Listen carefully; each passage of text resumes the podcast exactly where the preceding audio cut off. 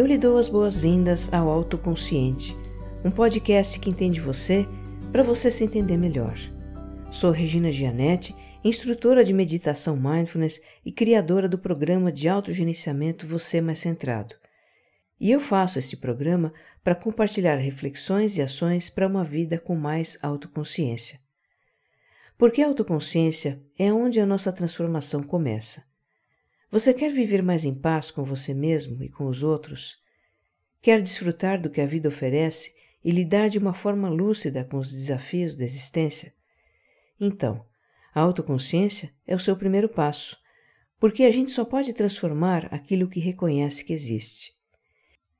Eu te convido a olhar para o seu interior, mas olhar com amor, não com julgamento.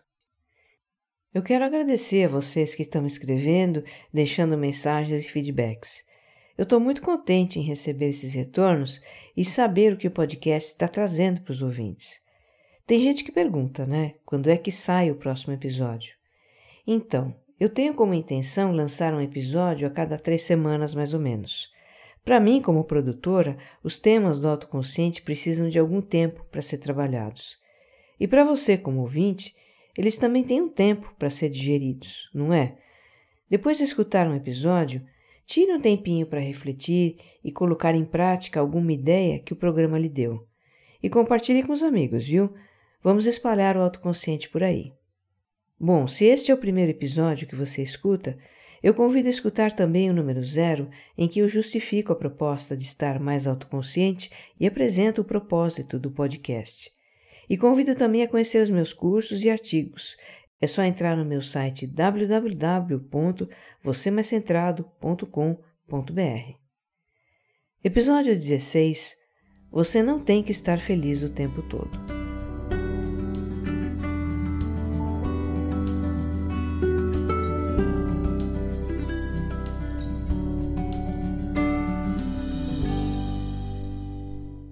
Alguém já disse que o sucesso é ser feliz.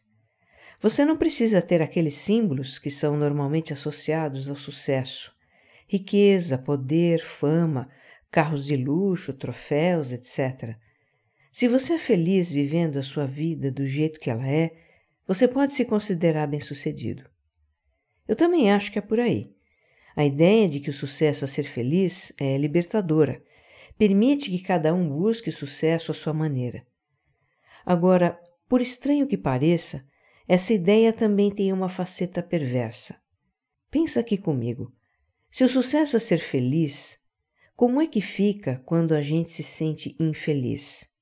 Como é que fica quando a gente sente tristeza, medo, decepção, quando tem uma dor emocional? Significa que a gente está fracassando? Parece exagero, mas não é não. Na nossa cabeça passa isso.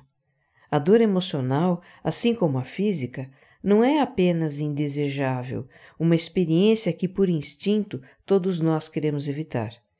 No mundo de hoje, sentir dor tornou-se inaceitável, como se fosse algo anormal.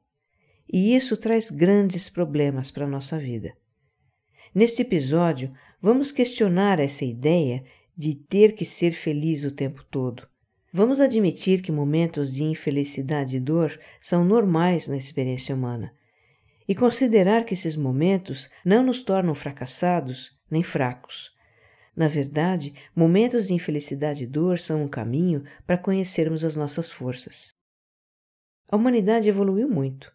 Tem tratamentos para quase tudo, tem drogas eficazes, tecnologia e terapias avançadas para nos livrar de males de todos os tipos tem uma infinidade de cursos e livros que ajudam a lidar com os nossos problemas. E se você não estiver afim de ler, também tem uma penca de vídeos no YouTube com receitas de felicidade, métodos para ser feliz agora. Então, não cabe sofrer.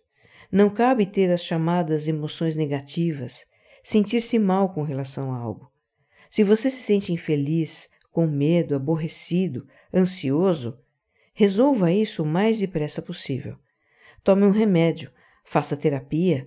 Se você tem pensamentos negativos, livre-se deles. Pensamento negativo não pode. Além do mais, nunca houve tantos prazeres na vida. prazeres para todos os gostos e bolsos, para nos tornar felizes. Vamos cair na balada, tomar aquela cerveja gelada com a turma, meter o pé na jaca, sensualizar, gourmetizar, nos divertir. Olha quantas opções de entretenimento a gente tem. Olha quantos sonhos de consumo podemos realizar. E você aí sofrendo, cheio de mimimi? Ah, para com isso. Bom, essas são as mensagens que o mundo nos dá. E elas estão por aí, nas propagandas da TV, a família sorridente tomando café da manhã no comercial de margarina, a turma de amigos invadindo uma praia com refrigerantes na mão. Estão nas redes sociais, nas fotos das férias perfeitas e nas selfies retocadas. Se você não se sente feliz, pelo menos procure parecer feliz e esconda sua dor. É bem verdade que a busca da felicidade é o que move o ser humano. É uma necessidade existencial. Isso nem se discute. O que hoje está sendo questionado por uma nova corrente da psicologia é a equação felicidade igual zero dor mais prazer ao máximo, especialmente no que diz respeito a zero dor.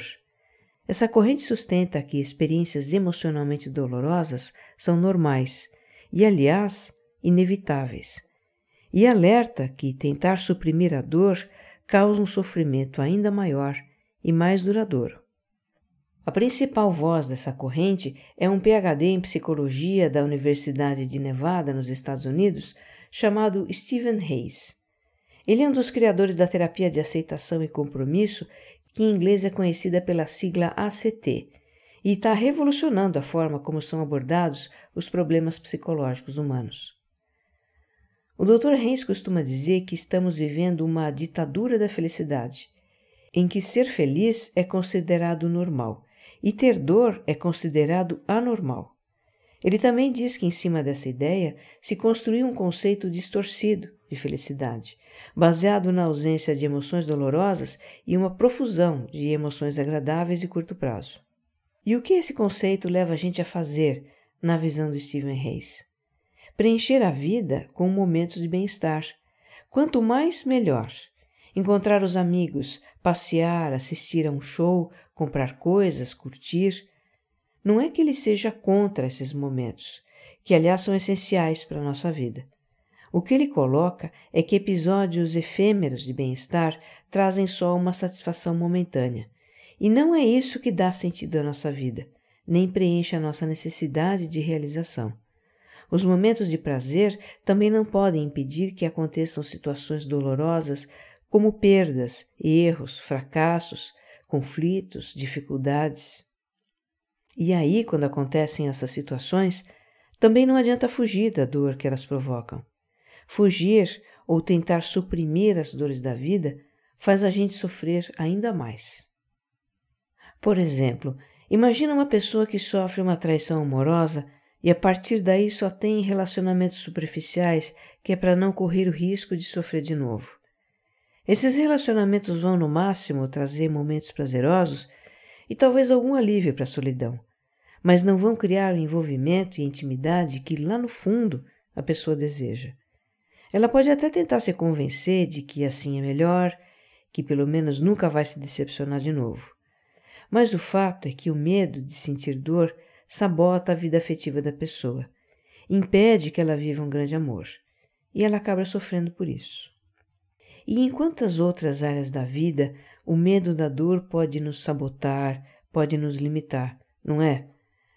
Pode nos impedir de trilhar uma nova carreira, realizar um sonho, mudar de país, abrir um negócio, experimentar algo novo, tantas coisas.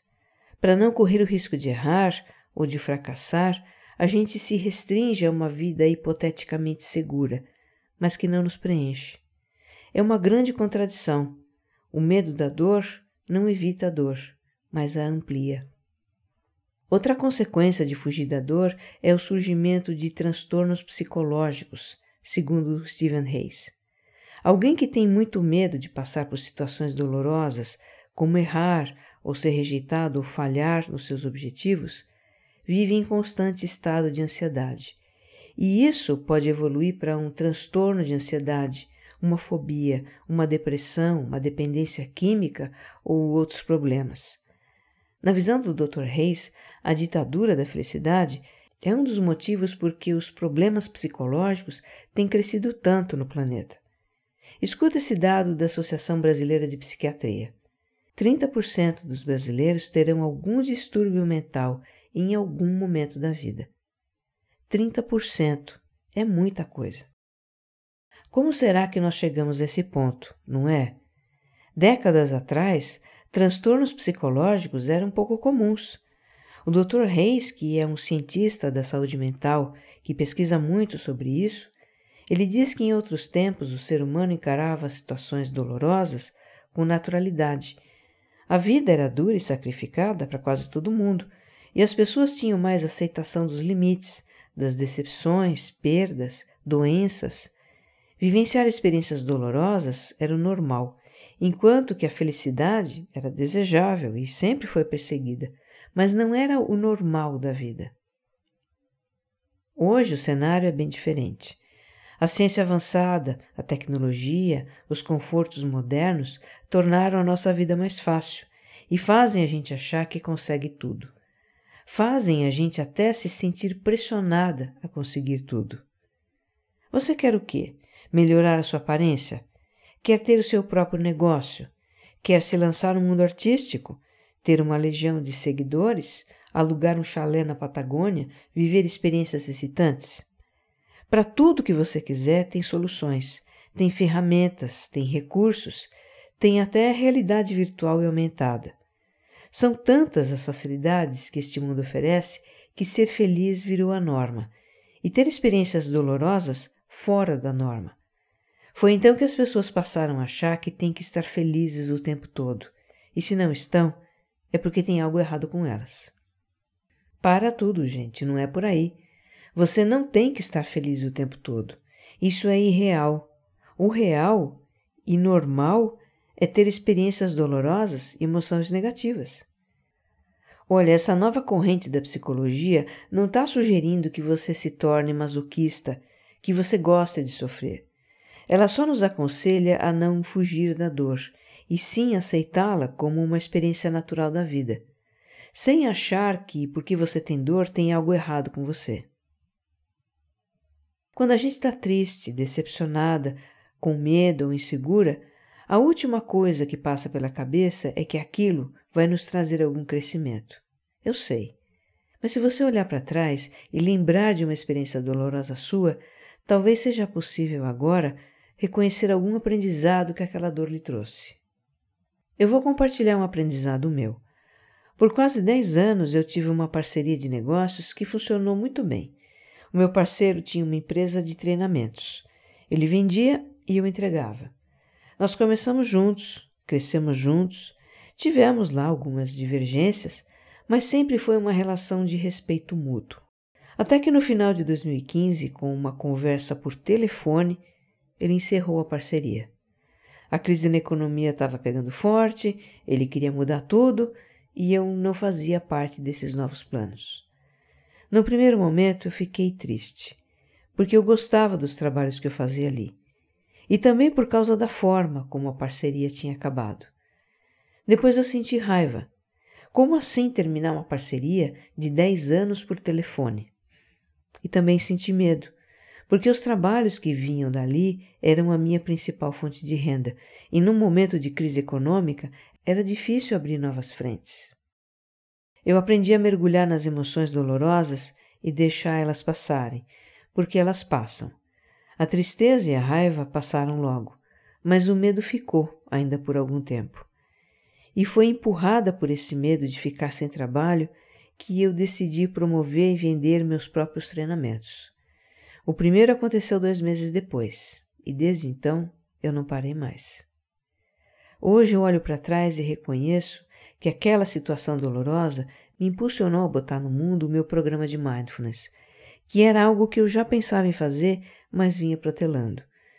Eu estava muito confortável naquela parceria, porque ela me arrumava trabalhos. Eu não tinha que me preocupar com nada, era só comparecer a uma sala cheia de alunos e dar um curso.